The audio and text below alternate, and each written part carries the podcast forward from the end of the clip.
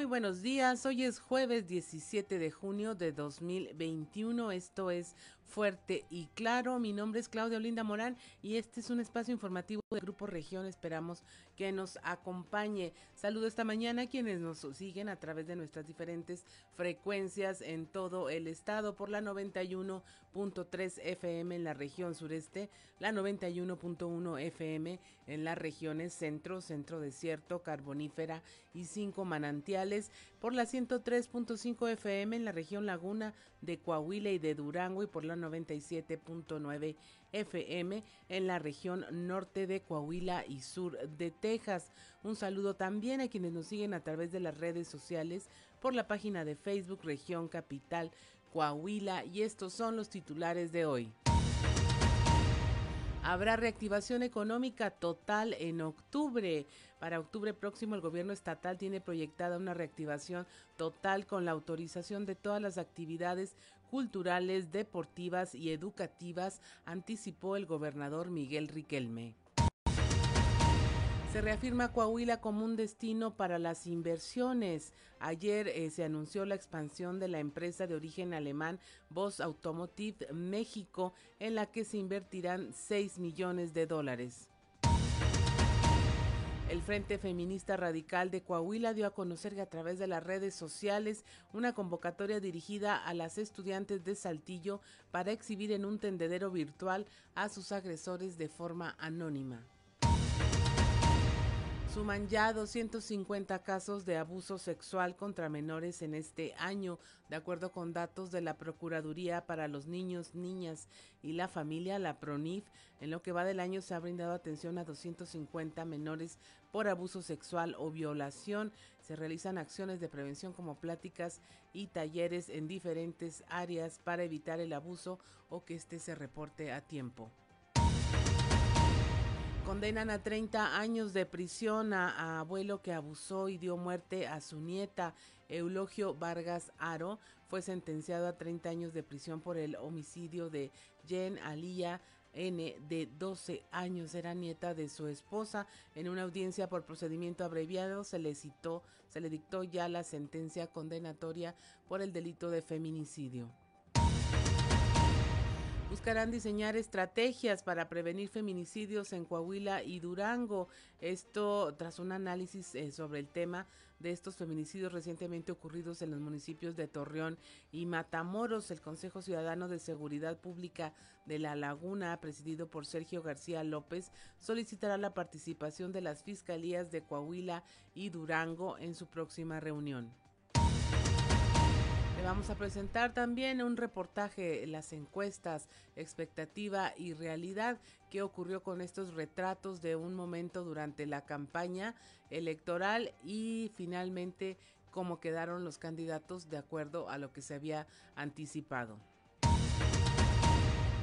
Eh, con el objeto de mantenerse al margen y en respeto al Estado de Derecho, así para no, como para no incidir dentro del proceso legal que lleva a cabo eh, Iván Márquez Morales, quien es director eh, del Instituto Municipal de Cultura. El Ayuntamiento de Saltillo dio a conocer que a petición del involucrado se le, se le otorgará una licencia temporal para separarse de su cargo y desahogar las diligencias en cuanto a la ley convenga. Esta y otra información hoy en Fuerte y Claro. Comenzamos.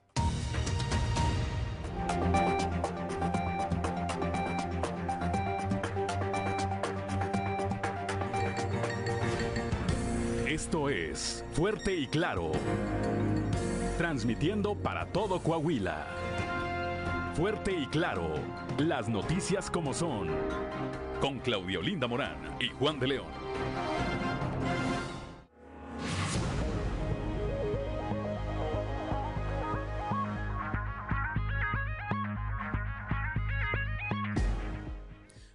Días. Son las 6 de la mañana con 10 minutos. A esta hora la temperatura en Saltillo 14 grados, en Monclova 22, Piedras Negras 23, Torreón 22 grados, General Cepeda 14, Arteaga 13, Musquis 21, San Juan de Sabinas 22, San Buenaventura 22, Cuatro Ciénegas 21 grados, Barras de la Fuente 16 y Ramos Arispe 15 grados centígrados. Pero si usted quiere saber cómo va a estar el clima el día de hoy, vamos al pronóstico del tiempo con Angélica Acosta.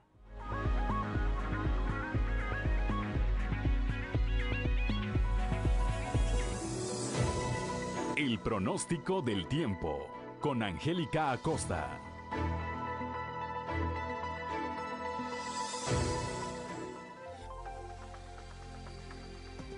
Hola, hola.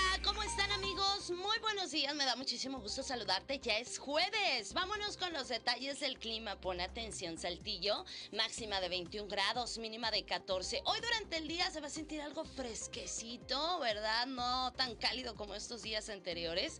Vamos a tener solecito, va a estar agradable. Y por la noche un cielo totalmente claro. La posibilidad de precipitación, 53% elevada la posibilidad de lluvia para Saltillo. Toma tus precauciones.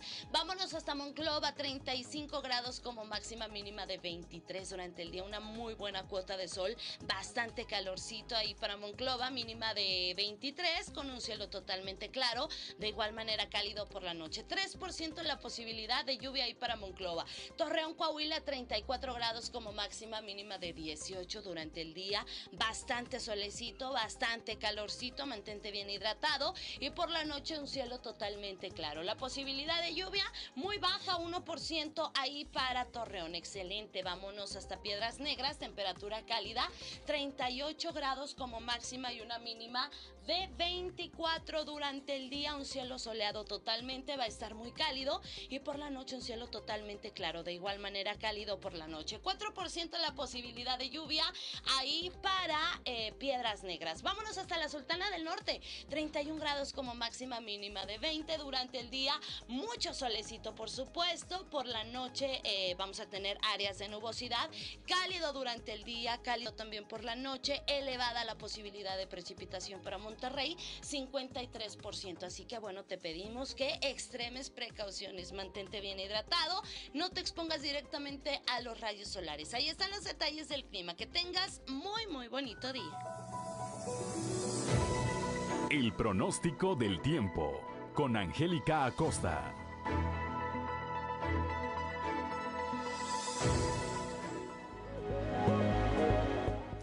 Hoy es jueves 17 de junio y si usted quiere saber qué ocurrió un día como hoy, vamos a las efemérides con Ricardo Guzmán.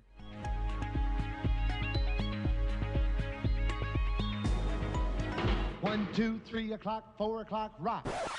¿Quiere conocer qué ocurrió un día como hoy? Estas son las efemérides con Ricardo Guzmán.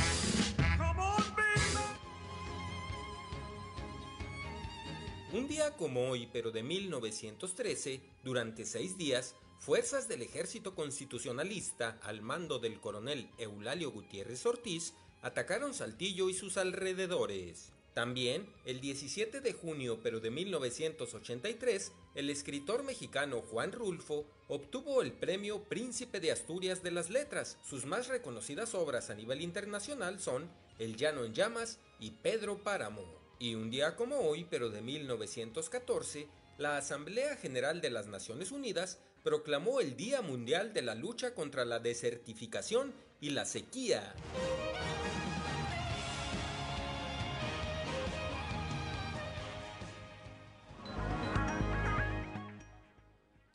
6 de la mañana con 15 minutos. Mire, si usted no tiene o necesita pretexto para festejar algo el día de hoy, hoy es el santo de Marciano, Ismael e Isauro. Marciano, Ismael e Isauro. Si usted conoce a alguien que lleve estos nombres, salúdelos, felicítelos. ¿Alguien? No, no, no recordamos. A ver. Ah, Marciano, el vocalista de los Enanitos Verdes, cierto. Pues bueno, ya ve, las personas con este nombre, este, pueden ser felicitadas el día de hoy y usted mándeles un abrazo, aunque sea a la distancia. Y bueno, es momento de irnos ya a los deportes con Noé Santoyo.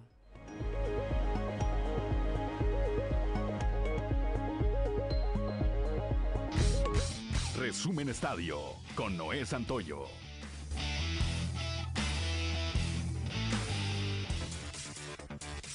Rally de cinco carreras en la séptima entrada le dio el triunfo a los algodoneros de la Unión Laguna sobre los aceleros de Monclova para empatar la serie a un triunfo por bando en un gran juego celebrado en el Estadio de la Revolución. Duelo de poder a poder en el que ambos equipos anotaron 23 carreras y conectaron 31 imparables, haciendo que el juego se extendiera por más de 4 horas. Hoy se jugará el tercero y decisivo de la serie. Por el conjunto lagunero está anunciado James Russell. La ofensiva saltillense lució por segunda noche con 16 imparables, encabezada por Fernando Flores con jornada de 4 hits, 2 anotadas y 2 producciones. Ricardo Serrano con 3 imparables y 2 anotadas y una remolcada para que Zaraperos propinara paliza de 11 carreras a 5 a Sultanes de Monterrey. De esta manera amarró el clásico del norte y victoria para Raúl Suárez Carrillo, con labor de 5 entradas. México comenzará su camino hacia el Mundial de Qatar 2022, enfrentando a Jamaica en el Estadio Azteca el próximo 2 de septiembre. Reveló ayer la CONCACAF al dar a conocer el calendario completo de la eliminatoria. El equipo dirigido por Gerardo Martino cerrará su primera ronda de partidos con una visita a Costa Rica el domingo tres días después y posteriormente chocará ante Panamá, también de visita, el miércoles 8 de septiembre. México junto con Estados Unidos, Costa Rica, Honduras y Jamaica estaban clasificados previamente a la ronda final debido a su ranking FIFA, pero hasta ahora conocieron a sus rivales porque Panamá, Canadá y El Salvador tuvieron que disputar una ronda adicional para llegar a esta etapa. El zaguero ruso Mario Fernández no presenta lesiones vertebrales de consideración, determinaron los médicos en el hospital al que fue trasladado luego de sufrir una caída ayer durante un partido de la Eurocopa de Naciones ante Finlandia. El lateral derecho nacido en Brasil fue retirado de la cancha en una camilla a los 26 minutos, luego de recibir atención durante largo rato en la cancha. Había saltado en busca de cabecear y no pudo amortiguar su caída de espaldas. José Altuve sacudió dos cuadrangulares e hizo historia al pegar jonrón para abrir el partido un juego después de disparar un cercas para ganar el encuentro. Y los Astros de Houston derrotaron ayer 8 carreras a 4 a los Rangers de Texas.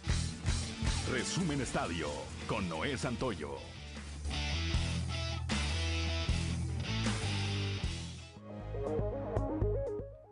Bueno, ahí tiene usted ya eh, la información en el mundo de los deportes y mire, en términos económicos sigue la danza peso dólar. La cotización hoy jueves 17 de junio eh, nos tiene un tipo de cambio promedio del dólar en México de un dólar por 20 pesos con 15 centavos, a la compra 19 con 92, a la venta 20 con 39 centavos. Son las 6 de la mañana con 19 minutos y es momento de irnos a un consejo G500.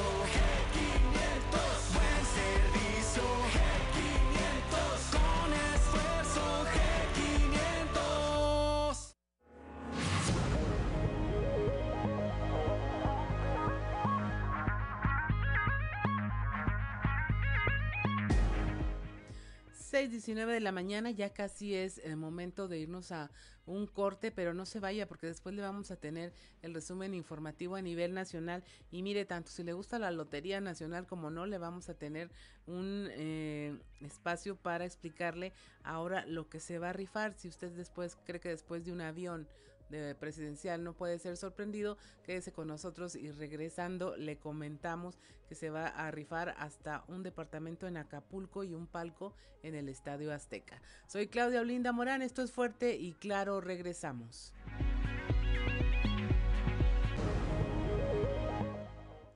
6 de la mañana con 23 minutos. Estamos en Fuerte y Claro y continuamos con nuestro resumen de noticias eh, de la información nacional.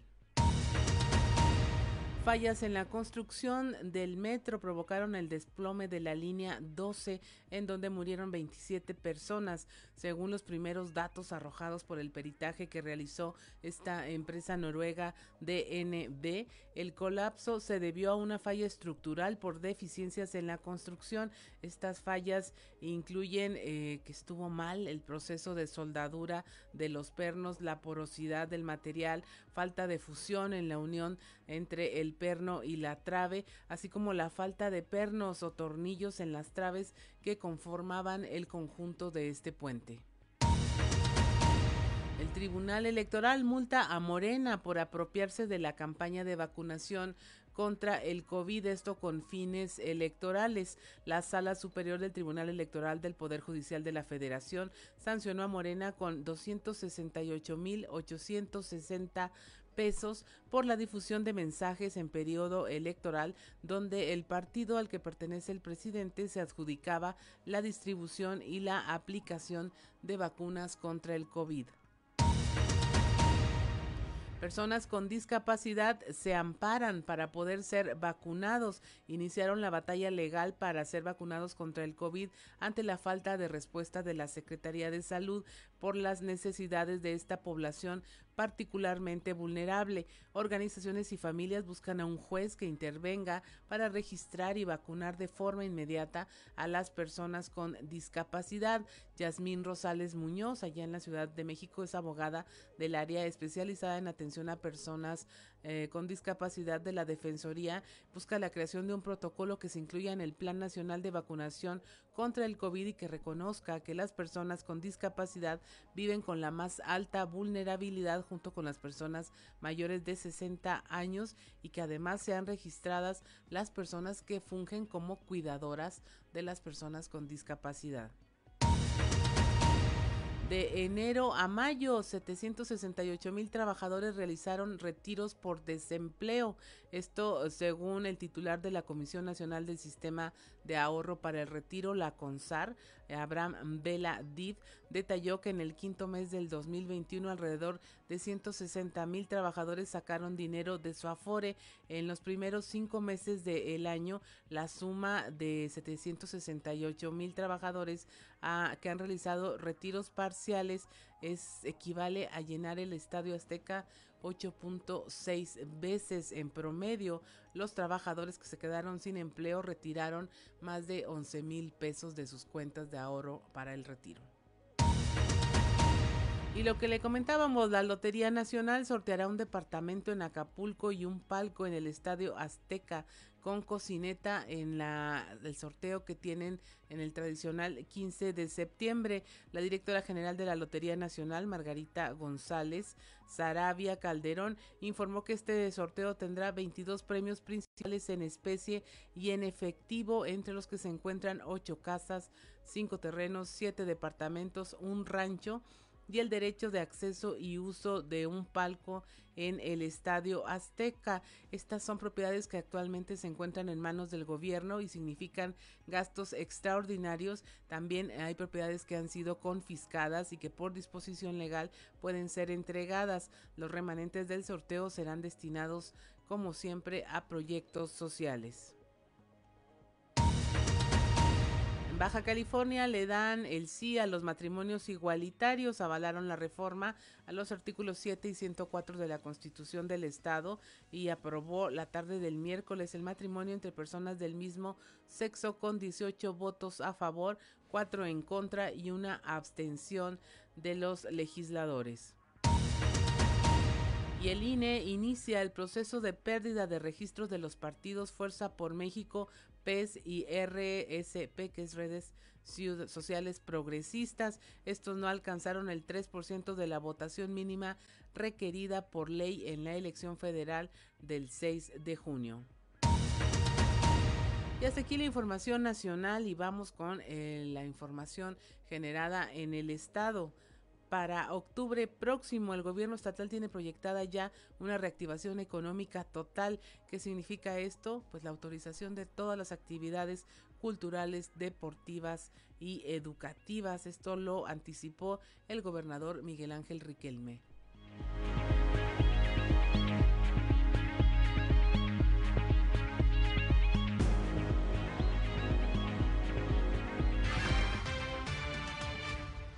Coahuila de nueva cuenta amanece con indicadores muy bajos dentro de la pandemia. Eh, el semáforo sigue sin riesgo, es de los que no sobrepasa eh, los límites, sigue, sigue verde y, y nos permite seguir reactivando nuestro sector educativo, el cual el lunes tuvimos una reunión en el municipio de Torreón, donde se autorizaron más escuelas y donde proyectamos ya el ciclo escolar siguiente para continuar fabricando y trabajando en la, mano de obra que requiere nuestra entidad. Terminar, si los números o los indicadores siguen así, con la reactivación económica al 100%, con la reactivación de actividades culturales, deportivas y educativas para el mes de octubre. Y en ese sentido, Coahuila irá regresando a la completa normalidad, lo cual nos permitirá ya estar en otras condiciones muy distintas a las que lamentablemente vivimos con los efectos de la, de la pandemia. 6 de la mañana con 30 minutos, sin duda una muy buena noticia para toda la ciudadanía que ya está esperando que se normalicen y se regularicen las actividades. Seguramente habrá todavía medidas, protocolos que habrán de respetarse y sobre todo seguir haciendo lo que nos funcionó. Lavado de manos, sana distancia, uso de cubrebocas, al menos en lugares donde haya eh, mucha gente concentrada. Yo creo que hay medidas que llegaron para quedarse y pues van a continuar siendo adoptadas por la mayor parte de la población. Ya el que no hizo caso, pues no hizo caso, ya se va a terminar la pandemia y si no aprendió, no aprendió, pero esperemos que en términos generales lo bueno que dejó esta cuarentena y esta eh, terrible pandemia en términos de salud, pues este nos haya dejado enseñanzas que no dependa de si hay alguna enfermedad flotando ahí en el ambiente o no, sino que ya sea para bienestar de todos nosotros. Y ahora lo invito a que vayamos a este recorrido informativo por todo el territorio, territorio coahuilense en voz de nuestros reporteros en todas las regiones e iniciamos aquí en la región sureste con Leslie Delgado. Las feministas invitan a exhibir a sus agresores en redes sociales, esto a través del Frente Feminista Radical Coahuila, quien dio a conocer en redes sociales una nueva convocatoria. Leslie Delgado nos tiene los detalles.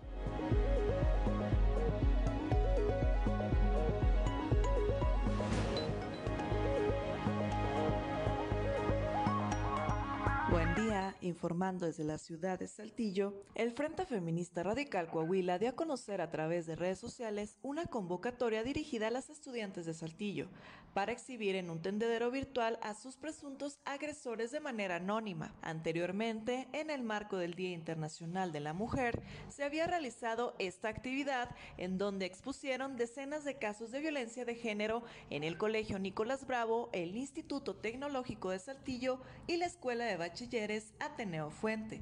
Para la dinámica, las víctimas pueden ingresar a la red social Facebook del Frente Feminista. Posteriormente, a través de un formulario se llenan los datos de los presuntos agresores. Ante esto se pidió agregar un relato de la agresión, la edad que tenían los presuntos agresores, el primer nombre y la edad. Posteriormente, las denuncias anónimas se publicarán por medio de la página. Cabe mencionar que tanto el Centro de Empoderamiento y la Secretaría de la Mujer piden a las víctimas denunciar ante las instancias correspondientes a fin de que se le dé seguimiento a su caso y se pueda castigar a los culpables. Informó para Grupo Región Leslie Delgado. 6 de la mañana con 33 minutos. Nos vamos ahora a la región Laguna, en donde, bueno, ya ah, el Consejo Ciudadano de Seguridad Pública está ah, en alerta por este tema de los recientes feminicidios ocurridos en Torreón y Matamoros y lo que quieren ellos es eh, diseñar estrategias para prevenirlos de manera conjunta con las fiscalías de justicia de Coahuila y Durango. Eh, los detalles con nuestro compañero Víctor Barrón.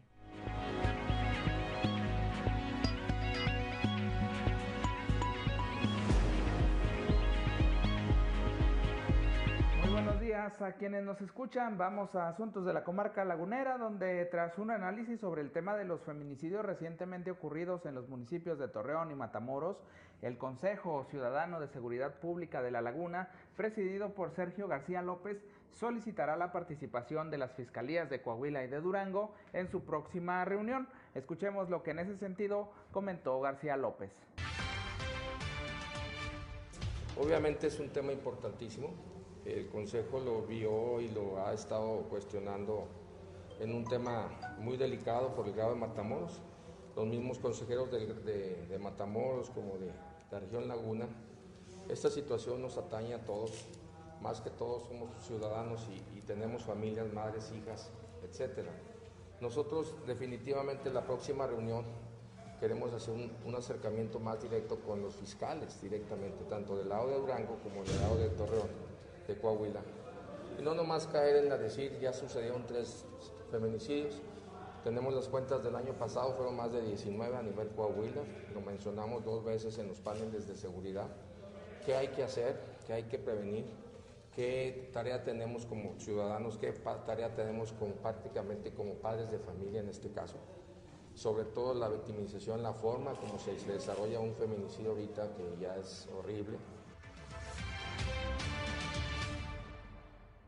Sergio García calificó de siniestros los casos ocurridos en días recientes en la laguna de Coahuila y dijo que la atención a este fenómeno también debe abarcar la parte correspondiente a la sociedad, padres de familia y al sector educativo.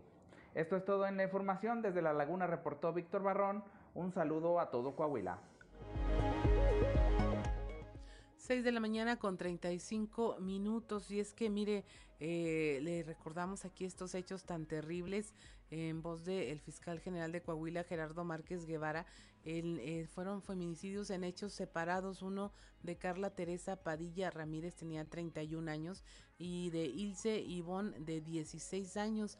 Ambas fueron descuartizadas y encontradas en bolsas de plástico. Carla Teresa, eh, de 31 años, ya contaba con reporte de desaparición desde el 30 de mayo y sus restos fueron encontrados en el tiradero del llamado Cañón del Indio en Torreón el miércoles, mientras los restos de Ilse Ivón, quien fue reportada como desaparecida el 8 de junio, fueron encontrados el jueves a las afueras de una escuela del municipio de Matamoros. Esto hace una semana. Eh, se informó de la aprehensión de Jorge N., de 35 años, que sería el presunto feminicida de Carla Teresa. Y según el fiscal, la víctima fue vista por última vez cuando salió de la una clínica del Seguro Social donde fue abordada por esta persona. Las primeras diligencias indican que el presunto responsable la llevaría a su domicilio donde ocurrió todo este eh, homicidio de esta forma eh, tan terrible que fue complicado hacer la recuperación de sus restos, dijo el fiscal. En el caso de la joven de 16 años, se tiene asegurado a un menor de edad como el probable autor de este feminicidio. Todos estos casos, bueno, han indignado y a través de las redes sociales a los ciudadanos de Matamoros y de La Laguna, en particular por el de la joven de 16 años en, manos de otro menor. Eh, las frases que acompañan esta dura queja por el sentir de, la comunidad en Matamoros y eh, bueno, lamentan que su cuerpo haya aparecido en una bolsa negra, o sea, todos los eh, datos que arrojan estos casos de feminicidio, todos los que hacen que se configure como tal el feminicidio, pues los tienen eh, todos presentes, los ciudadanos incluso han comentado en nuestras redes sociales que se toque este tema porque realmente tiene indignados a la laguna y a toda la región. El hecho de que ya el Consejo Ciudadano de Seguridad Pública en la región haya pedido esta participación, se hayan puesto de acuerdo entre las autoridades de Coahuila y de Durango para tratar de, eh, en un principio, comprender este fenómeno, lo que está pasando y poner la lupa, poner atención, pues habla de que hay una preocupación real en todos los sectores, no solo en quienes están sufriendo de esta violencia eh, de género, eh, como son las mujeres, sino entre las capas ya más organizadas de la sociedad civil, como lo es el Consejo Ciudadano de Seguridad Pública y que seguramente terminará envolviendo a los demás sectores de la sociedad, al educativo, al cultural, al de los empresarios que al menos en esta parte de la región laguna pues siempre eh, han dado respuesta de manera conjunta a todos los problemas que ahí se presentan y seguramente en los próximos días vamos a observar más acciones de este tipo dirigidas y encaminadas a abatir esta violencia de género, al menos en esta que son sus expresiones más terribles con la pérdida de la vida de las víctimas. Son las 6 de la mañana con 39 minutos y es momento de irnos a un consejo G500. Thank you.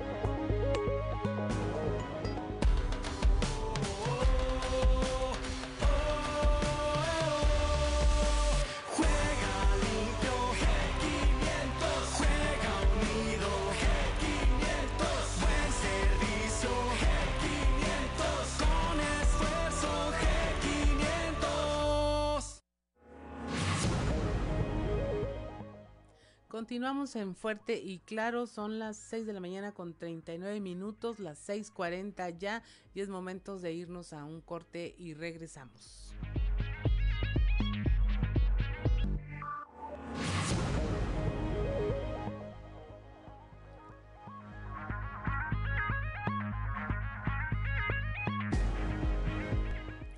6 de la mañana con 44 minutos, la temperatura en Saltillo 14 grados, en Monclova 22, Piedras Negras 23 grados, Torreón 22, General Cepeda 14, Arteaga 13 grados, Musquis 21 grados, San Juan de Sabinas y San Buenaventura registran 22 grados, Cuatro Ciénegas 21, Parras de la Fuente 16 y Ramos Arispe 15 grados. Estamos en fuerte y claro y continuamos con la información.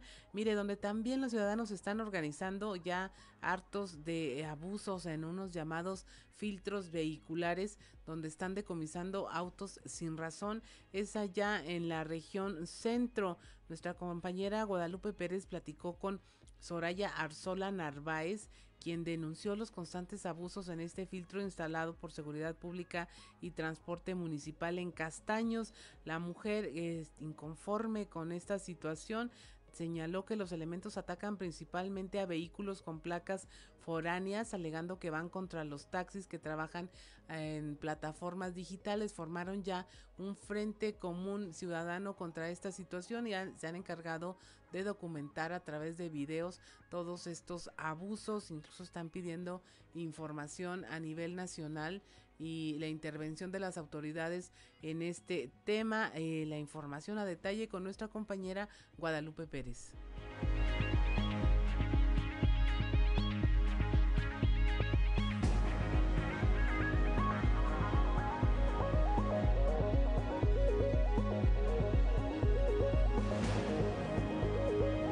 Saludos desde la región centro. Tenemos entrevista con la licenciada Soraya Arzola, quien evidenció de nueva cuenta un abuso policíaco.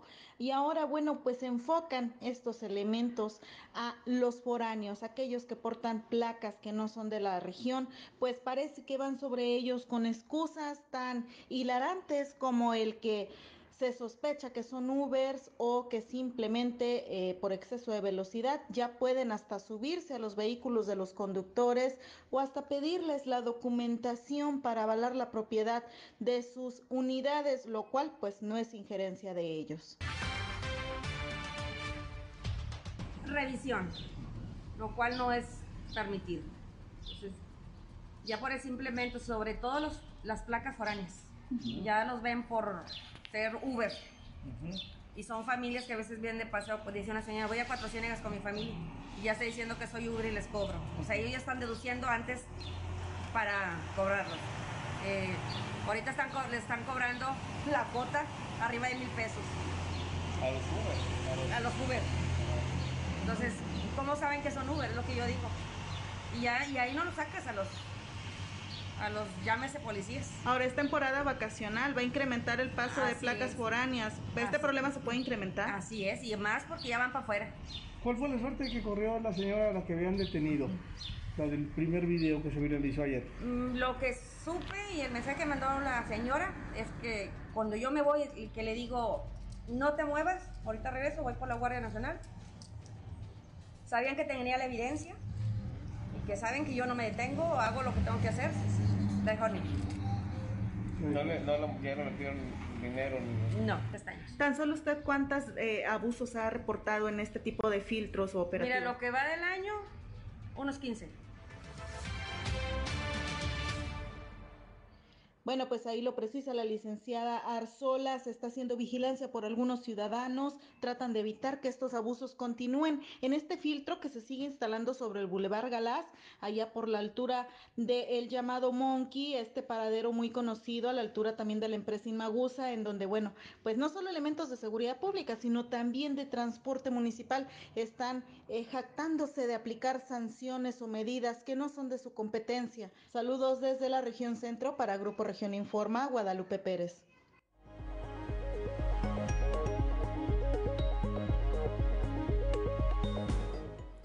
6 de la mañana con 48 minutos y mire, aquí en la región sureste surgen eh, cifras y registros que son bastante terribles, como siempre se lo comentamos, usted ponga un rostro, mire a su alrededor y estamos hablando de 250 casos de abuso sexual para que no se quede en una cifra este, póngales rostro, como les decimos, 250 casos de abuso sexual contra menores este año, unos registros que fueron compartidos por la PRONIF con nuestro compañero Christopher Vanegas, quien ya está en la línea para comentarnos esta información. Buenos días, Christopher.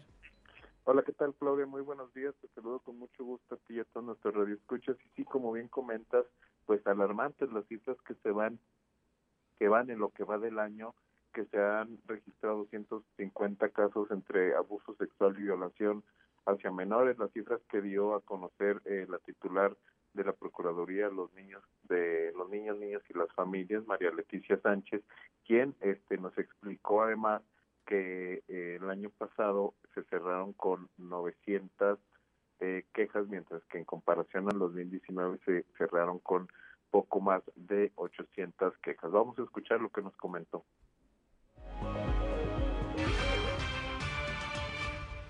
Mira, nosotros en la Procuraduría para Niños, Niñas y a la Familia contamos con seis subprocuradurías donde atendemos, atendemos estas situaciones. Si bien es cierto, el 2020 fue un año en donde nuestros niños, niñas y adolescentes permanecieron en su seno familiar, es importante recargar y hacer mención que la mayoría de nuestros agresores en temas de agresiones sexuales vienen siendo personas cercanas a ellos, tanto como cuidadores como eh, seres por parte de la familia. Entonces tuvimos eh, un ligero incremento, sí hubo un ligero incremento muy mínimo, pero no como para decir que se detonó el tema de ¿Cuántos se presentaron en el 2019? ¿Tienes la cifra? Sí, igual, alrededor de 800, 850 más o menos. ¿Y en lo que, y en lo que va de este año, cuántos casos se han presentado de abuso sexual? Traemos alrededor de 250 casos. Eh, estos son los que normalmente nosotros recibimos aquí. Todos han sido canalizados dentro de los eh, ministerios públicos competentes. Donde se presenta mayor índice, obviamente aquí en Saltillo, pero ¿por qué? Porque tenemos un ministerio público adscrito. Es donde aquí tenemos un conteo obviamente mayor, que si tenemos los ministerios públicos en diferentes lugares, pues estaríamos ya concentrándolos nosotros directamente.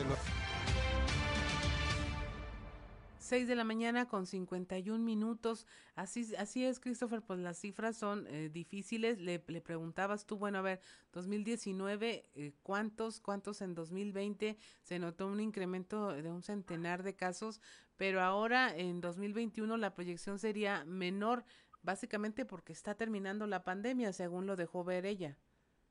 Pues sí, ya que eh, de estos casos que se presentan de, de abuso comentó que el 80% de estos casos se dan dentro del ámbito familiar, es decir, dentro del mismo seno familiar y en muchos de los que casos son responsables pues eh, familiares directos, padres, este tíos, abuelos, primos.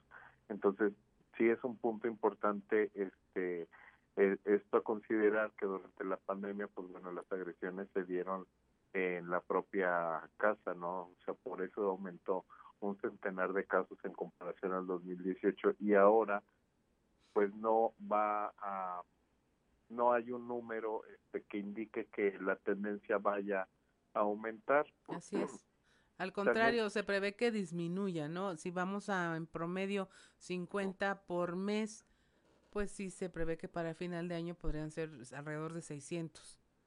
Sí, así es. Además, otro punto a considerar eh, también que nos comentó al final y que también escuchamos hace unos momentos fue que eh, nada más en Saltillo se tiene una fiscalía especializada para la atención de delitos de abusos en contra de menores y eh, en próximos meses se estará creando una un ministerio público en la ciudad de Torreón también especializado en la atención de, de delitos de abusos de menores y posteriormente en los siguientes eh, meses, tal, tal vez a, finalizar, casi a finalizar el año, se esté creando un ministerio público en cada una de las regiones para tener este tipo de delitos.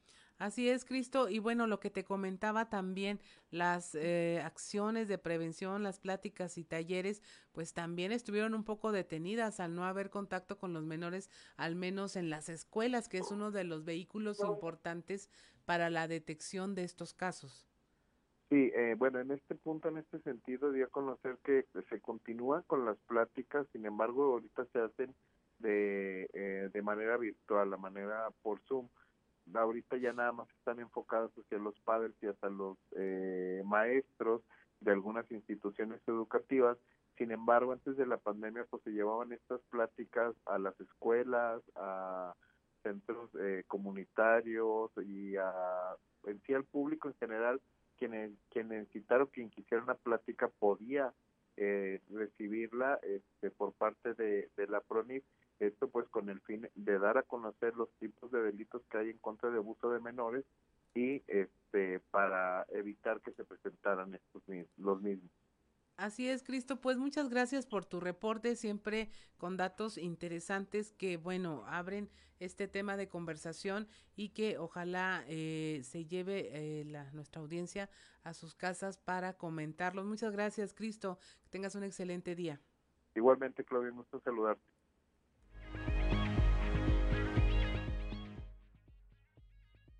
Cuatro minutos, pues mire, ahí tiene usted este tema. Eh, que resultan ser difíciles temas de conversación, pero que no se deben de, de callar. Por lo mismo, usted platique estas situaciones y pida ayuda. O si conoce a alguien que necesita ayuda, oriéntelo para que pida ayuda con las autoridades. 6 de la mañana con 55 minutos. Soy Claudia Olinda Morán y esto es Fuerte y Claro.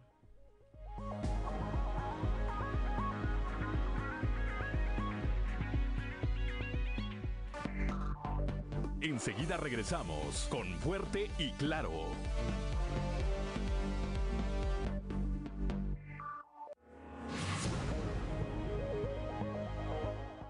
Seis de la mañana con 59 minutos. Soy Claudio Linda Morán. Estamos en Fuerte y Claro y continuamos con la información. Esta mañana ya tenemos eh, eh, a nuestra compañera Norma Ramírez desde allá, desde la región norte con este caso también terrible. Condenan a 30 años de prisión a abuelo que abusó y dio muerte a su nieta. Nuestra compañera Norma Ramírez nos tiene los detalles de esta situación. Buenos días, Norma. A todo el auditorio y bueno, pues efectivamente eh, esos hechos sucedieron el año pasado en donde esta persona eh, pues dio muerte a esta pequeña de 12 años. Los hechos fueron los siguientes, se llevó a cabo una audiencia por el procedimiento abreviado en donde se dictó eh, precisamente una sentencia condenatoria ya por un delito de feminicidio al presunto responsable de estos hechos, Eulogio Vargas Aro, y fue sentenciado ya a 30 años de prisión por haber asesinado a Jen Alicia eh, de 12 años, quien era nieta de su esposa. Los hechos se suscitaron, como bien les comentaba, en junio, pero del año 2020, en la colonia Lázaro Cárdenas de esta frontera. Así nos da a conocer los detalles referente a esta sentencia Víctor Gerardo Rodríguez Lozano, quien es el delegado de la Fiscalía General del Estado. Es procedimiento abreviado en la cual el, delito de feminicidio este, se resuelve una pena, una condena de 30 años de prisión hacia el, el, ahora responsable ya por, por haberse determinado su culpabilidad. A uno menor, este, fue un caso muy resonado, hace aproximadamente un año que ocurre. Este, si recordamos, la persona incluso huye de, de la ciudad y, y, luego es factible localizarlo y ponerlo en prisión preventiva. Bueno, pues ya eh, la solución al asunto se está dando a partir de que se, se, se, da esta sentencia que concluye con el procedimiento legal. Eh, se establece como monto de reparación del daño pues, la cantidad de 1.450 pesos y una multa de 26.064 pesos. Es lo que se determina que, que, debe de, de, cumplir. 7 de la mañana con un minutos. Eh, ¿Y tú cómo ves, Norma? ¿Cuál es el sentir eh, allá eh, de la sociedad? ¿Está conforme o no con esta sentencia? Estamos hablando de 30 años. Suenan pocos, pero pues el hombre tiene ya 70, ¿no? pues prácticamente para él ya es cadena perpetua, digámoslo de esa manera, ¿no? Eh, por la por la edad de esta persona, pero eh, la gente decía que era muy poco el tiempo que le habían dado, uh, independientemente por la brutalidad con la que se suscitaron los hechos y sobre todo que eh, pues hay que tomar también en cuenta que la pequeña era originaria de los Estados Unidos, estaba una temporada con su abuela, y donde sucedieron estos hechos. Así que eh, también eh, tomamos en cuenta de que esta persona al momento de cometer el asesinato huyó de la ciudad, fue localizado en la, en la ciudad de Monclova, traído por las autoridades para ser aquí procesado y bueno, pues hasta ahora dieron esa eh, sentencia condenatoria y bueno, la, la gente y la reacción de la gente pues eh, estaba en cierta forma pues eh, no conforme, pero pues sí, ya por lo menos eh, eh, declarando que había justicia para esta pequeñita y que pues bueno, eh, los sufrimientos que hubieran eh, tenido esta pequeña, porque también estaba amenazada por parte de él de no decir nada a su abuela, de no, de no comentar nada de lo que estaba sucediendo y en donde pues se presume, se presume que pues esta pequeña pues también aparte de todo pues eh, tenía esta este problema de pues ser amenazada eh, y no tenemos eh, un conocimiento en qué sentido, ¿no? Así que pues todo lo que sufrió esta pequeña y la cantidad de años pues se les hace poco a la gente. Así es, y luego bueno, tenemos una cifra ahí, y yo no sé, a mí me daría curiosidad preguntarle a la autoridad cómo se garantiza una reparación del daño en este en este tipo de casos. El señor era taquero, se dedicaba sí. al ambulantaje. Sí. Va a estar en prisión quién va a pagar esa multa, quién va a, pagar económicamente o materialmente el daño ocasionado, porque pues una muerte no se puede reparar de ninguna manera.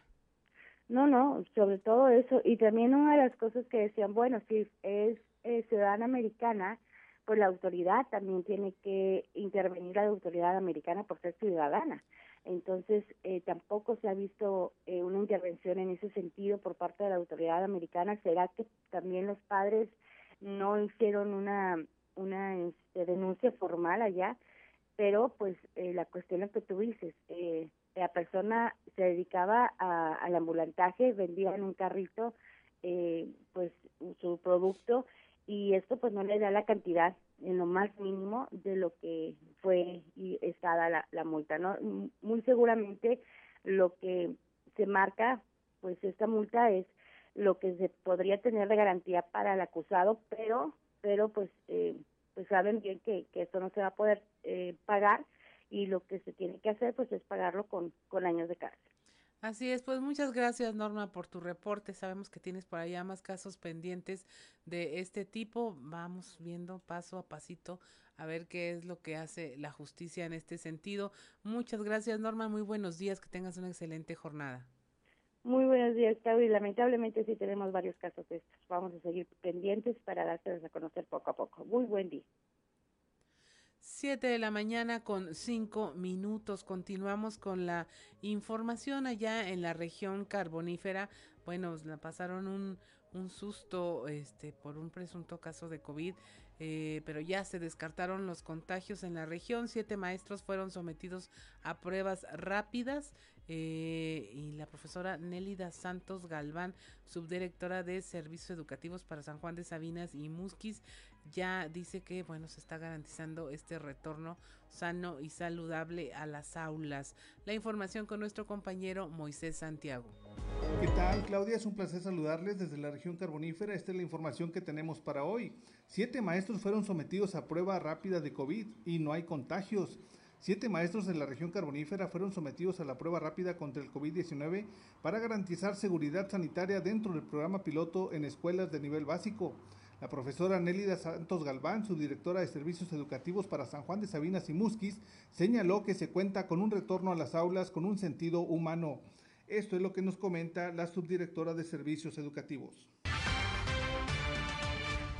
Este, con, este virus y todos tenemos que poner todo lo que está de nuestra parte, sobre todo aplicar todo nuestro sentido humano para salir adelante. Bueno, este, iniciaron a aplicar eh, pruebas rápidas este, a los maestros. Si acaso hay, hay protocolos por jurisdicción sanitaria, si acaso el maestro detecta algún alumno con temperatura, con algún síntoma, inmediatamente se activa un protocolo de seguimiento a ese alumno. Pero hasta ahorita no hemos tenido ningún caso. El sábado este, se realizó una prueba rápida de anticuerpos a los maestros, a siete maestros que están en el programa piloto, los cuales todos eh, los siete, ninguno fue positivo a COVID y todos tienen activados sus anticuerpos, que bueno, después de la vacunación era lo que esperábamos. Bien, pues de esta manera se está cuidando, se está cuidando a los alumnos para evitar precisamente que haya un contagio como ha ocurrido en otros estados de la República. Esta es la información que tenemos para todos ustedes para Grupo Región Informa, su amigo y servidor Moisés Santiago. Que tengan un excelente día. 7 de la mañana con 8 minutos. Mire, también en este tema aquí en la región sureste se proyectan aplicar 70 mil dosis de vacuna contra el COVID para este jueves. Esto corresponde a las segundas dosis para el grupo de personas de 50 a 59 años en los diferentes puntos que hay en la ciudad. Eh, Salvador Herrera, coordinador del punto de vacunación del campus Arteaga de la UADC, nos tiene a detalle junto con nuestro compañero Raúl Rocha esta información.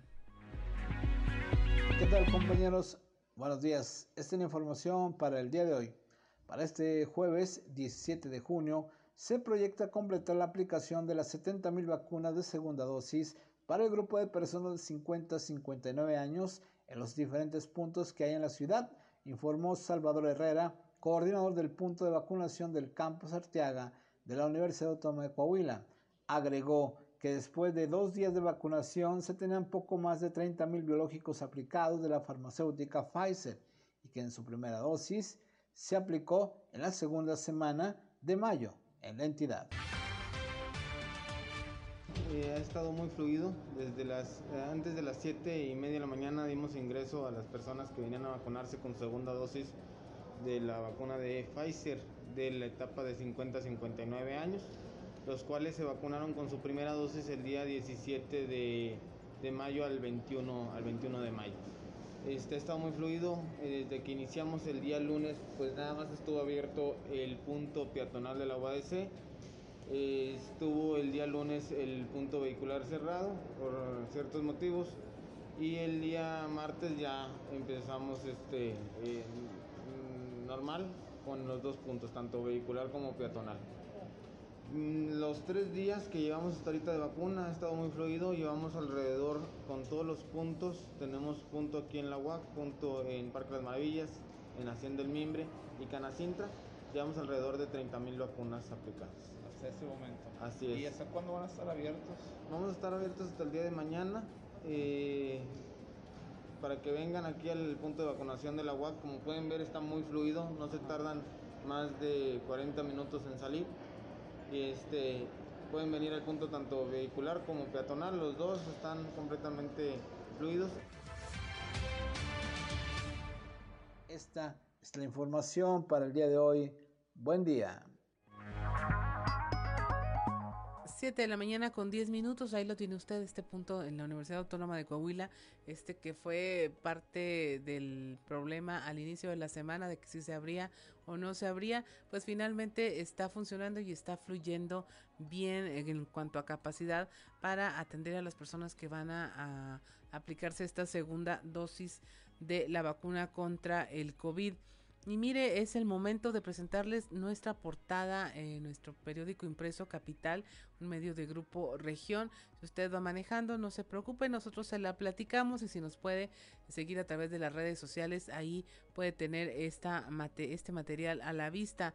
Nuestra nota principal, la reactivación total en octubre que anticipa el gobernador Miguel Riquelme, que bueno, ya eh, se reactiva todas las actividades culturales, deportivas, educativas, sociales en todo el territorio coahuilense porque bueno, está esta permanencia en semáforo verde y pese a las aperturas pues no se ha visto comprometido el tema de salud. Tenemos también como el, el, colectivo de mujeres Frente Feminista Radical Coahuila convoca a un nuevo tendedero eh, virtual para denunciar a los agresores y acosadores de mujeres de manera anónima. Tenemos este recuento de, los datos de la PRONIF, de la atención a 250 niños por abuso sexual o violación, casos que están en manos de las autoridades. Tenemos también esta sentencia para esta persona de 70 años que abusó y asesinó a una niña de 12 años allá en Piedras Negras, una sentencia a un año de haber cometido este delito.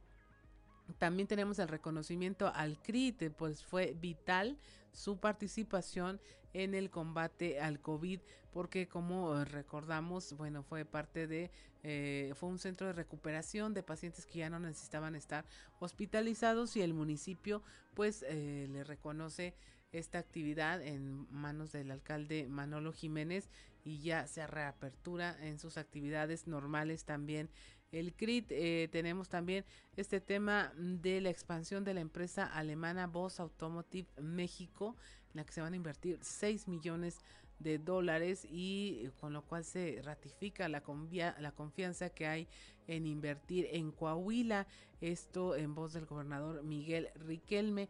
Y también le tenemos, bueno, este reportaje especial de el, ¿cómo poder decirlo?, de la expectativa que muestran las encuestas electorales en su momento, retratando, lo repetimos, en su momento un cómo van en la elección o cuál era la intención de, del voto de los ciudadanos en cierta parte de la contienda electoral y cómo finalmente la gran encuesta que llega el día de la elección pues muestra en muchos de los casos resultados muy diferentes, incluso eh, casos en municipios donde no resultaron ganadores quienes habían sido mencionados como punteros. Pero ahí le dejamos nuestra portada, usted la puede ver en todas nuestras redes sociales y tener ahí incluso el documento completo para pues que lo consulte y lo comparta.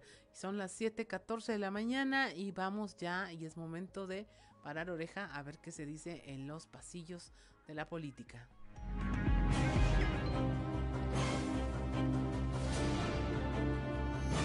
Y en el cartón de hoy, dictamen, que nos presenta una mano que está investigando con una lupa el derrumbe de la línea 12 del metro en la Ciudad de México y que dice, ahí está la causa. ¿Y qué es lo que encuentra? A Marcelo Ebrard en medio del derrumbe. Como dicen por ahí, mal de muchos, consuelo de todos. Y aunque el delegado del IMSS Coahuila, Leopoldo Santillán Arreigué, inicialmente no tuvo problema en acomodarse al dicho, al declarar que, pues sí, que por la pandemia del COVID-19 se presentó una escasez de insulina que además no fue exclusiva del Estado, sino en todo el país. Por otro lado, logró dar con un proveedor para surtirla durante tres meses y poder distribuirla entre los pacientes con rezago. En los últimos meses que le quedan a la actual administración municipal de Castaños, mucha atención deberá tener con lo que está ocurriendo con sus elementos policíacos. Ante los constantes abusos que están cometiendo contra transportistas y ciudadanos, la abogada Soraya Arzola Narváez, mediante el grupo Antiabusos Castaños, está difundiendo los hechos, pero además informándole de los mismos de forma directa a Ricardo Mejía Verdeja, ahora subsecretario de Seguridad Pública Federal. ¿Cuál será el vínculo que hay con el funcionario federal? ¿Quién sabe? Pero de que hay un proceder irregular de los policías, ahí están las pruebas. Y ya que andamos por la región centro, allá en frontera, o ya les pegó la falta de recursos, o Lencho Siller no quiere problemas más allá del próximo 1 de enero. Sea cual sea la causa, lo cierto es que ya sacó las tijeras y le dio un primer recorte a la nómina municipal con las primeras 24 bajas de personas de las áreas de la mujer, arte y cultura y atención a discapacitados. Dicen que apenas es el inicio y que se prevé que a final del año sean 200 los reajustados. Y por los rumbos de la Secretaría de Educación, el que pudo respirar aliviado fue el secretario Higinio González Calderón, pues luego de que se confirmara el caso positivo de COVID-19 en la primaria José María Pino Suárez en Parras de la Fuente, los resultados arrojaron que este positivo no repercutió en más contagios. Se aplicaron 32 pruebas entre alumnos y trabajadores para descartar la presencia del virus y ninguno resultó positivo.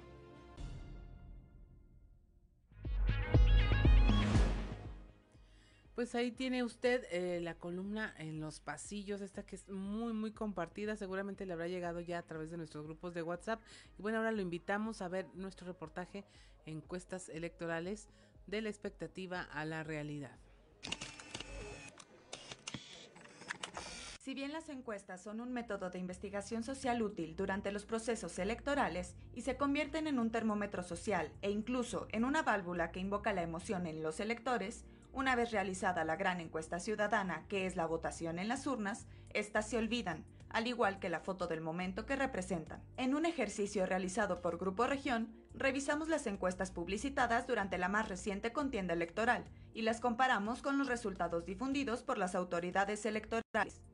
En Ciudad Acuña, donde resultó ganador el candidato de Morena, Emilio de Hoyos, la encuestadora Verumen le dio el triunfo con apenas un 27.3% de la intención del voto y finalmente acaparó el 41.18%. En Frontera, también la encuestadora Verumen anticipó el triunfo de la candidata del PRI, Bella Alemán, con un 30.3% de la votación, la candidata terminó con 32.85%, contra el 36.58% que finalmente le dio el triunfo al candidato de Morena, Roberto Piña, a quien inicialmente habían ubicado con el 23% de la votación. En Monclova, la encuestadora Verumen anticipó una contienda cerrada del candidato del PAN, Mario Dávila, con 22.8% de la preferencia, contra un muy cercano 19.5% de la priista perredista María Guadalupe Murguía. El tercer sitio era María Cristina de la Rosa, de Morena, con un 17.3%. Las posiciones finalmente se mantuvieron con el triunfo de Mario Dávila, con un 31.15% de la votación, contra una muy cercana Guadalupe Murguía, con el 30.58% de los votantes. Piedras Negras, en este municipio, la encuestadora Verumen registró una ventaja inicial al candidato de Morena, Claudio Bres, con un 23.7%. Finalmente, obtuvo un 27.91%, porcentaje que no le alcanzó para ganar la elección, siendo rebasado por la candidata del PRI-PRD, Norma Treviño, quien pasó de su inicial 19.4% al 29.93% de la preferencia del voto. En Ramos Arispe, las proyecciones iniciales ubicaron al candidato del PRI, José María Morales, con un 37.8% de la intención del voto, dejando en un apartado segundo lugar a Ariel Maldonado, de Morena, con un 16%. Finalmente, Morales alcanzó el 57.74% de los votos, contra el 26.26% logrado por el morenista. La capital del estado fue objeto de interés de tres encuestadoras. De las Heras, Berumen y Mitofsky lanzaron los resultados de las encuestas con estimaciones muy variadas. La encuesta más cercana al resultado final fue de las Heras, que ubicó como candidato ganador a José María Fraustro Siller, de la coalición PRI-PRD, con el 58% de la votación y, aún así, en las urnas el porcentaje fue del 50.13%, es decir, casi 8 puntos de diferencia. Comparado con las proyecciones de Berumen y Mitofsky, aunque también lo señalaron como puntero, registraron una intención del voto del 29.8 y 38.8% respectivamente. En Torreón solo se publicitaron dos encuestas, una de Bank Data, realizada por el área de investigación de un medio de comunicación local, y la otra por consulta Mitofsky. Bank Data ubicó en su ejercicio a Román Alberto Cepeda, candidato del PRI, con un 43% de la preferencia, y finalmente obtuvo un 42.7%, siendo de las aproximaciones más acertadas. Consulta Mitofsky registró una intención del voto del 34.9%. Es así como con el resultado de las urnas, las encuestas pasan de las expectativas a la realidad.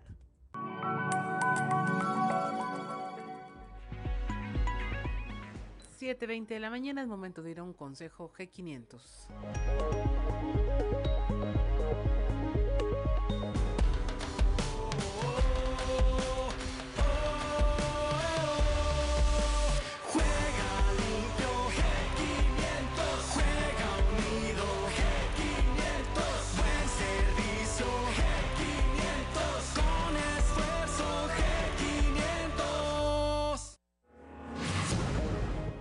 Soy Claudia Olinda Morán y estamos en Fuerte y Claro.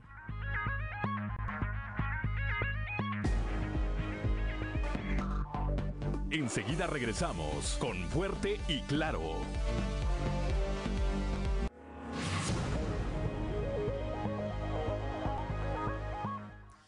7 de la mañana con 24 minutos, la temperatura en Saltillo 14 grados, en Monclova 22, Piedras Negras 23, Torreón 22 grados, General Cepeda 14 grados, Arteaga 13, Musquis 21, San Juan de Sabinas 22 grados, San Buenaventura también 22 grados, Cuatro Ciénegas 21 grados, Parras de la Fuente 16 y Ramos Arispe 15 eh, grados centígrados. Y mire, con información de aquí cerquita de Arteaga, una de las prioridades que tendrá Ramiro Durán Flores al iniciar su gestión como presidente municipal de Arteaga será la de crear las condiciones necesarias para que continúe la reactivación económica. Estaremos creando las condiciones eh, dentro del ayuntamiento a partir del primero de enero para que más empresas se puedan instalar en el municipio, todo en coordinación con el gobierno del estado y claro que con el gobernador Miguel Ángel Riquelme Solís. ¿La entrega de recepción ya se ha platicado con el alcalde eh, ya tuvimos un, acercamiento, vamos a comenzar en próximas semanas ya con el tema de la entrega de recepción, ya lo daremos a conocer formalmente en unas próximas semanas. ¿Cuál va a ser el primer paso del alcalde ya en enero, señor? ¿Cuál va a ser lo, primero que va a hacer ya como alcalde el primer paso va a ser eh, seguir con la reactivación económica eh, que ha impulsado el gobernador del estado y coordinarnos con el gobierno del estado absolutamente para que le vaya bien al municipio de Arteaga. ¿Qué perfil tienen que tener los funcionarios que estás designando? El perfil van a tener que tener una vocación de servicio para la gente del municipio de Arteaga. En el tema de turismo, Ramiro, ¿cómo le van a hacer para mejorarlo de la pandemia?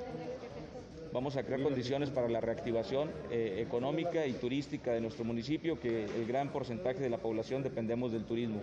Vamos a tomarlo como prioridad.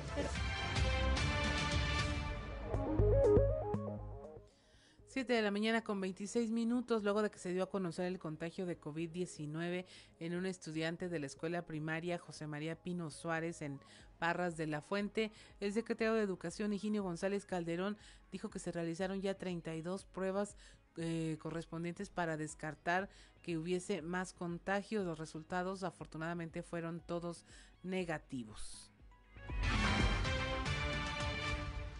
en plan piloto? Pues ahorita no hemos tenido ningún contagio dentro de las escuelas, ni uno solo. En el caso, secretario, que se dio de Parras, ¿aplicaron ya pruebas? ¿Les entregaron el, caso de Parras fue una familia que estaba infectada una de las niñas vino a la escuela, se sintió mal, la detectaron que traía síntomas, inmediatamente la separaron, aplicaron todos los protocolos que tenemos, inmediatamente vino la Secretaría de Salud, revisó todo el grupo, les aplicaron todas las pruebas, etcétera. ¿Y del muestreo que realizaron les entregaron? No fue muestreo, ya los resultados ya están, no hay ningún infectado adicional, adicional a la familia. a los que ya estaban detectados ese día, que son dos personas. ¿Y reabrirá entonces la escuela? Hoy, hoy debía haber abierto. 7 de la mañana, 27 minutos. Hubo un paro técnico del personal médico y enfermería la mañana de este miércoles en el Hospital del Niño. Dijeron no se les había pagado la quincena correspondiente. El secretario de Salud en Coahuila, Roberto Bernal, dijo que se debió a un problema con el banco y que la situación ya quedó resuelta. Fue, fue un problema bancario. Ya se dispersó. Todos los empleados en este momento tienen su pago ya. No debe haber ningún problema. Deben regresar a su Deben de regresar a trabajar, obviamente, ¿verdad? No, es- no es algo común que pase con este. No, eso es rarísimo, ¿no? Y en el otro, en el otro tema, en la Secretaría de Salud también se hablaba de que estaban tomadas las instalaciones eh, aquí en Saltillo. No, no, no, tienen- no estoy enterado de esto. Ahorita voy a oficinas centrales, pero no estoy enterado de nada. Entonces esto fue un problema que no dependió de nosotros, ya está, ya está arreglado, ya todos los empleados deben tener su, su sueldo.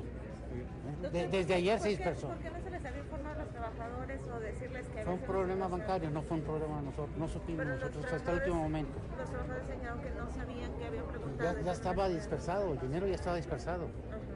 ¿Cómo les afecta que pues ellos se hayan retirado de, de sus labores dentro de los hospitales, dentro de las instituciones? Fue mínimo, porque a las 9 de la mañana ya estaba el depósito hecho. No hubo ningún problema.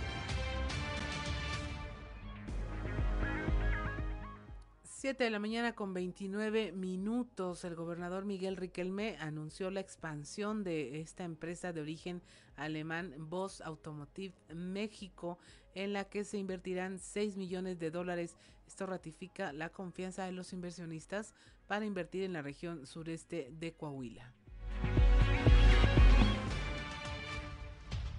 Me da mucho gusto recibir voz que está, confía en Coahuila desde 2011 y que hoy ha definido ya una, una ruta previa.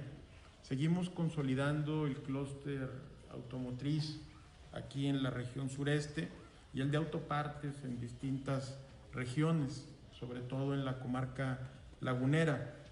Nuestro compromiso con vos es seguir garantizando la seguridad, la estabilidad laboral, eh, seguir produciendo la mano de obra eh, calificada que, requieren para el buen desempeño de su empresa, para lograr los objetivos que se han propuesto y que estén en las mejores condiciones aquí, también en eh, los núcleos familiares de sus trabajadores, en donde vive cada uno, cada uno de ellos.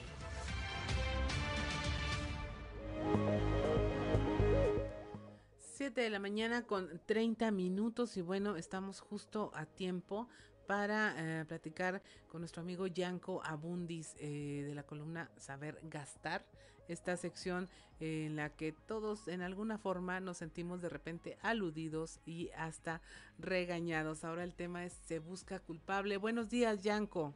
Hola Claudia, saludo con gusto, ¿cómo estás?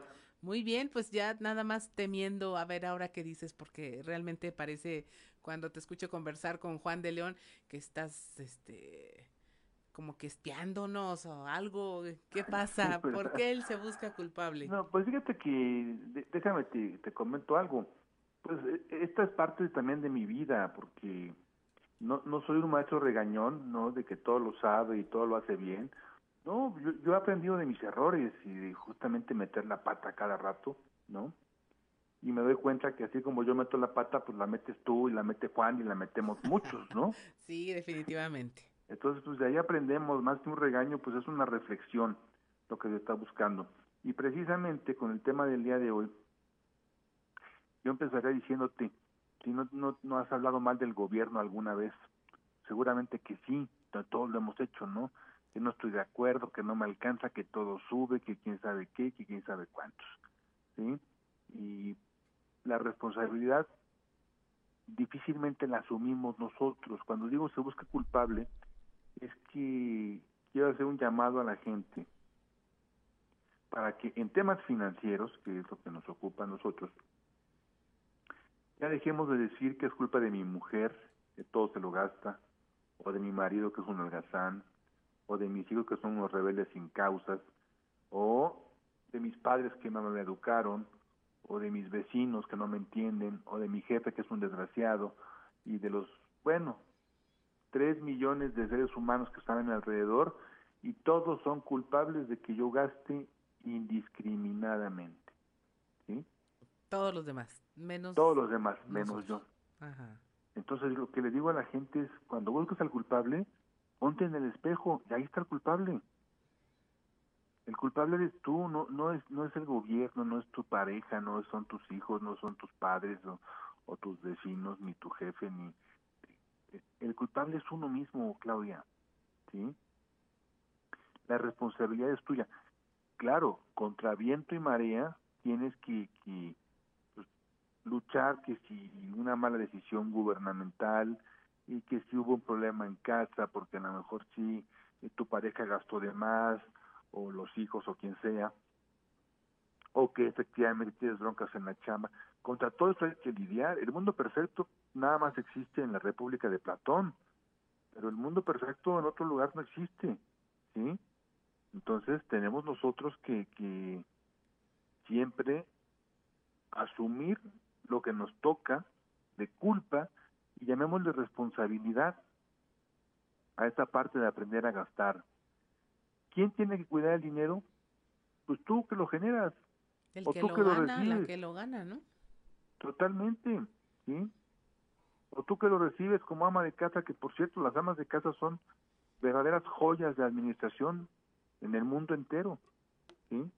Sí, mi abuelo decía maravillas. que no entendía cómo es que mi abuela tenía tanto dinero si nunca había trabajado. Tienes razón. es, es, es una regla absoluta y clara, eh, Claudia.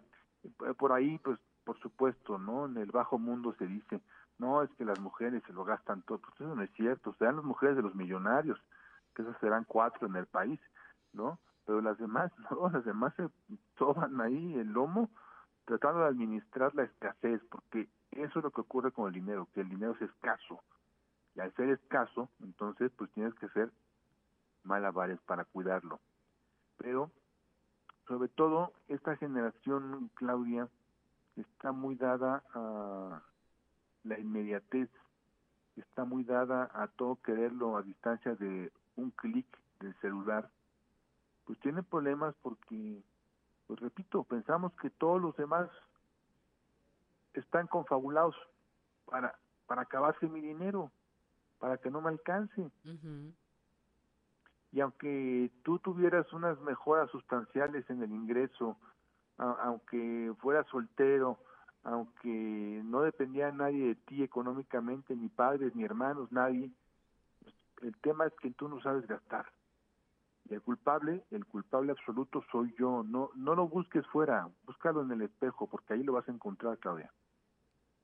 Ahora, ¿cómo pasamos, Yanko, de ser cul- culpable a ser responsable? Esta es una muy buena pregunta. Mira, lo que tienes que hacer es tomar las riendas de tu vida financiera, ¿sí? Yo también a esto le llamo la madurez financiera. Sabemos todos que hay gente que en su comportamiento humano pues puede tener 80 años y es sumamente inmadura. A lo mejor por ahí tienes un tío, una tía que dices, híjole, nunca creció, ¿sí? Y tenemos gente muy joven, a lo mejor adolescentes, que dices, qué barbaridad, qué madurez esta muchachita, este muchachito. Igual pasa con el dinero. Mientras tú no madures financieramente, Claudia, nunca serás responsable de tus actos. Partiendo de algo básico y fundamental. Controla tu ingreso. Y al decir controla tu ingreso es, tienes que saber exactamente cuánto ganas y cómo lo vas a distribuir cuando llegue desde ahí empieza la responsabilidad, porque todos esperamos la quincena, bueno, tres cuartas partes de la población que gana por quincena, y, y tarda 15 días en llegar, y tarda 15 minutos en irse. ¿sí? Así es. Porque no tenemos esa responsabilidad justamente de llevar un presupuesto y con base en el presupuesto, pues tratar de salir adelante hasta la siguiente quincena. Y poco a poco es un ejercicio, igual que, que el físico, te vas acostumbrando, el cuerpo se va acostumbrando hasta que generas esa, esa responsabilidad que normalmente te tarda un trimestre, Claudia. Trimestre. Darte. Es lo que tarda. ¿sí? Tres meses de disciplina financiera para que pueda Así. empezar a ver resultados. para que tengas el hábito. El hábito. Entonces digas, el culpable soy yo, el responsable soy yo, y a partir de ahora va para adelante y no para atrás. Ahora hablas de controlar el ingreso. eh, eh, es bueno, es que a veces ni siquiera de eso estamos conscientes, ¿no? De cuánto Exacto. entra y mucho menos de cuánto sale. Ah, no, no, eso ya es tarea de doctorado, ¿sí? El tema es de, de que sepa exactamente cuánto. A ver, ¿cuánto ganas, Claudia? Ganas cinco mil pesos a la quincena, ganas cuatro mil, ganas ocho mil. ¿Cuánto ganas a la quincena? Ajá. Pero, pero con exactitud dímelo, Claudia. Y, y no me lo digas a mí, dítelo a ti misma, Claro. ¿sí? Y entonces, si ganas cuatro, si ganas cinco, si ganas ocho, los tienes que distribuir correctamente y decir, bueno, pues mira, son eh, mil para la renta, y son quinientos para este mes me toca pagar la luz, no sé, me toca pagar el agua, etcétera, ¿sí? Y así lo vas distribuyendo. ¿Y, y cuánto va a ser para la despensa y cuánto va a ser para los demás gastos que tiene uno que afrontar, ¿no? Así es. Tratando de evitar esas desviaciones gigantescas. Y luego tienes de momento, pues que se te ocurra hacer una comilona el fin de semana en tu casa, porque va a jugar el Santos, ¿no? Y pues resulta que a rato la quincena la ves muy lejos, y estás llorando porque no alcanzó el dinero. Así es, Yanko, pues híjole, ahí está el tema y ya todo el mundo está aquí muy serio, lamentándose de cómo invierte sus eh, ingresos. Te agradezco mucho que hayas platicado con nosotros este día y seguramente más de uno nos sentimos presuntos culpables. Pues te mando un abrazo, Claudia. Muchas gracias, Yanko. Excelente día. Igualmente, gracias a ti. 7.39 de la mañana es hora de irnos a un consejo G500.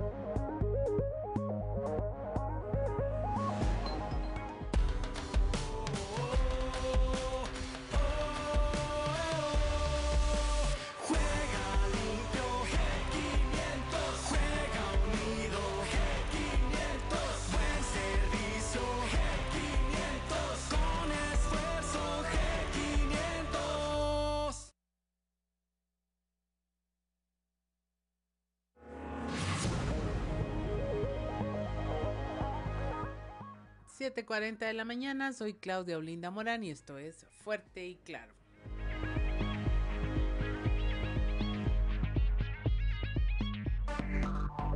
Enseguida regresamos con Fuerte y Claro.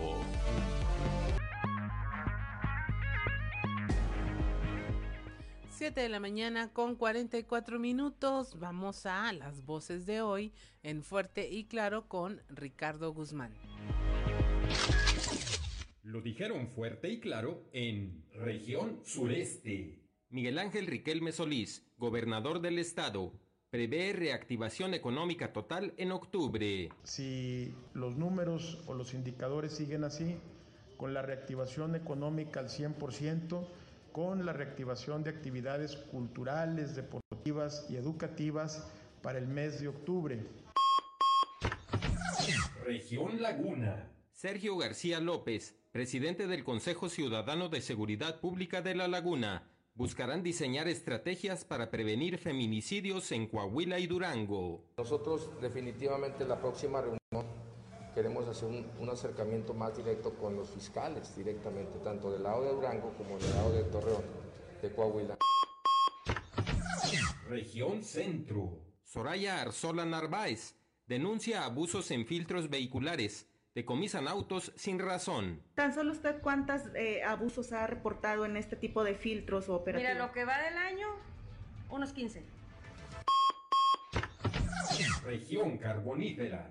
Nélida Santos Galván, subdirectora de Servicios Educativos para San Juan de Sabinas y Musquis, descartan contagios en región carbonífera. Siete maestros fueron sometidos a prueba rápida de COVID. Iniciaron a aplicar eh, pruebas rápidas este, a los maestros, pero hasta ahorita no hemos tenido ningún caso. Región Norte. Víctor Gerardo Rodríguez, delegado de la Fiscalía, condenan a 30 años de prisión a abuelo que abusó y dio muerte a su nieta. Se resuelve una pena, una condena de 30 años de prisión hacia el, el, el ahora responsable ya por, por haberse determinado su culpabilidad. Las voces de hoy en Fuerte y Claro.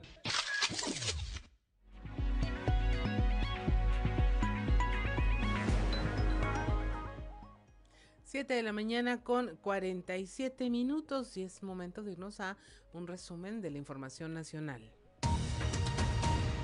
Fallas en la construcción del metro provocaron desplome de la línea 12 en donde murieron 27 personas.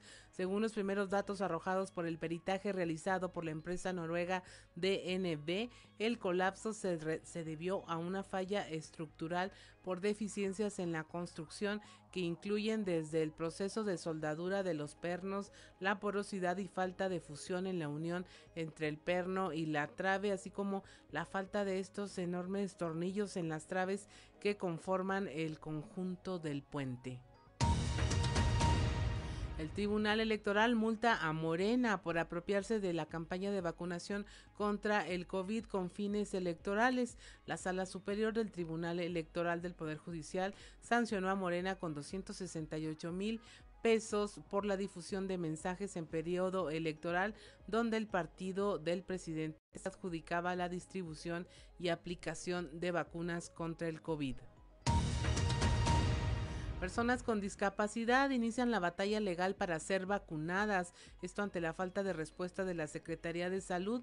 Piden eh, ser consideradas población particularmente vulnerable y organizaciones y familias buscan que un juez intervenga para registrar y vacunar de forma inmediata a las personas con discapacidad y a las personas que los cuidan, a sus cuidadores. De enero a mayo, 768 mil trabajadores realizaron retiros por desempleo. Eh, Abraham Vela, es titular de la Comisión Nacional del Sistema del Ahorro para el Retiro, la CONSAR, detalló que en el quinto mes de este año alrededor de 160 mil trabajadores sacaron dinero de sus cuentas de Afore pero esto eh, ya sumando los cinco meses del año da 768 mil trabajadores que han realizado retiros parciales por desempleo. Esto equivale a llenar el estadio Azteca 8.6 veces. En promedio, los trabajadores que se quedaron sin empleo retiraron 11 mil pesos cada uno. La Lotería Nacional sorteará un departamento en Acapulco y un palco en el Estadio Azteca con cocineta el 15 de septiembre. Este año se tendrán 22 premios principales en especie y en efectivo.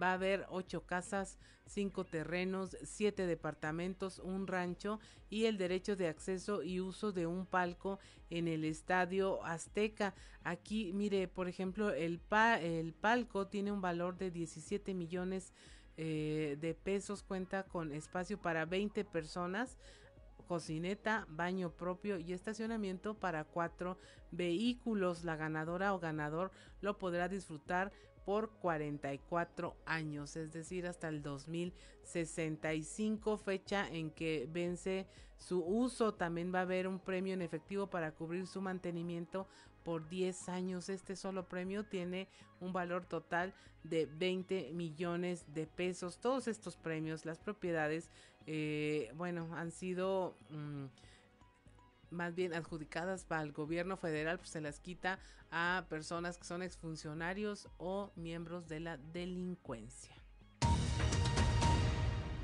California le da, eh, Baja California le da el sí a los matrimonios igualitarios, avalaron la reforma en, el Congreso de esta entidad con 18 votos a favor, 4 en contra y una abstención y el INE inicia proceso de pérdida de registro de los partidos Fuerza por México de Encuentro Social y redes sociales progresistas, pues no alcanzaron el 3% de la votación mínima requerida este pasado 6 de junio. Y hasta aquí la información nacional y vamos al show de los famosos con Amberly Lozano. El show de los famosos con Amberly Lozano. Pepe Aguilar descuenta a su hijo la mitad del sueldo por impuntual. Pepe Aguilar disfruta mucho de trabajar junto a sus hijos Ángela y Leonardo, con quienes incluso ha hecho giras por México y Estados Unidos. Sin embargo, eso no significa que como jefe sea barco y que les permita todo tipo de libertades. De hecho, el intérprete de Por Mujeres como tú asegura que si hay algo que no les perdona es que sean impuntuales. El cantante y sus hijos tuvieron una entrevista donde le preguntaron quién de los tres era el más impuntual, luego de una sospechosa tos de Ángela, quien lo tocó en el hombro, como diciendo que él era el que llegaba más tarde de los tres. Pepe aclaró que alguien más del trío no era famoso por su puntualidad a la hora de salir a tiempo de los hoteles. Se refería a Leonardo. La próxima vez que llegues tarde no te voy a pagar el show. Ángela aclaró que si bien su hermano no se quedó sin paga, solamente recibió la mitad de su sueldo y que su padre le advirtió que si lo volvía a hacer entonces sí lo dejaría sin dinero.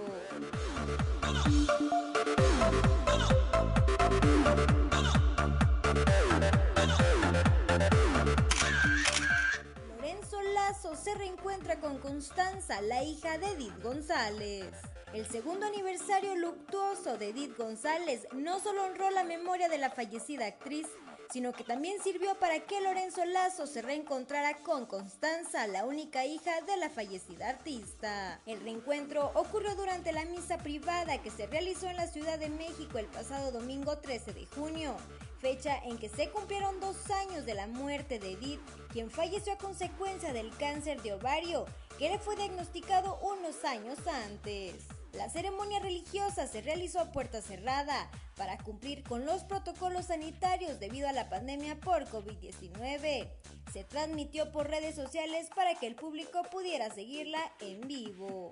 Se pudo constatar que en la misma fila de asientos estaban Constanza y Lorenzo Lazo, quien se casó con la actriz en 2010 y desde ese entonces trató a Constanza como si fuera su hija. Reportó para Grupo Región Amberly Lozano. 7 de la mañana con 54 minutos. Es momento de despedirnos de nuestra transmisión estatal. Le damos las gracias a nombre de nuestro compañero Juan de León por habernos acompañado este es un noticiero fuerte y claro. Le invitamos a que se quede en el resto de nuestros espacios informativos regionales y aquí en la capital del estado para que se mantenga informado y como siempre se lo decimos, tome decisiones informadas y lo que es mejor que nuestros contenidos se lo lleve a la mesa de conversación en su casa y con su familia y que por supuesto los comparta. Muchas gracias. Mi nombre es Claudia Olinda Morán y esto fue Fuerte y Claro.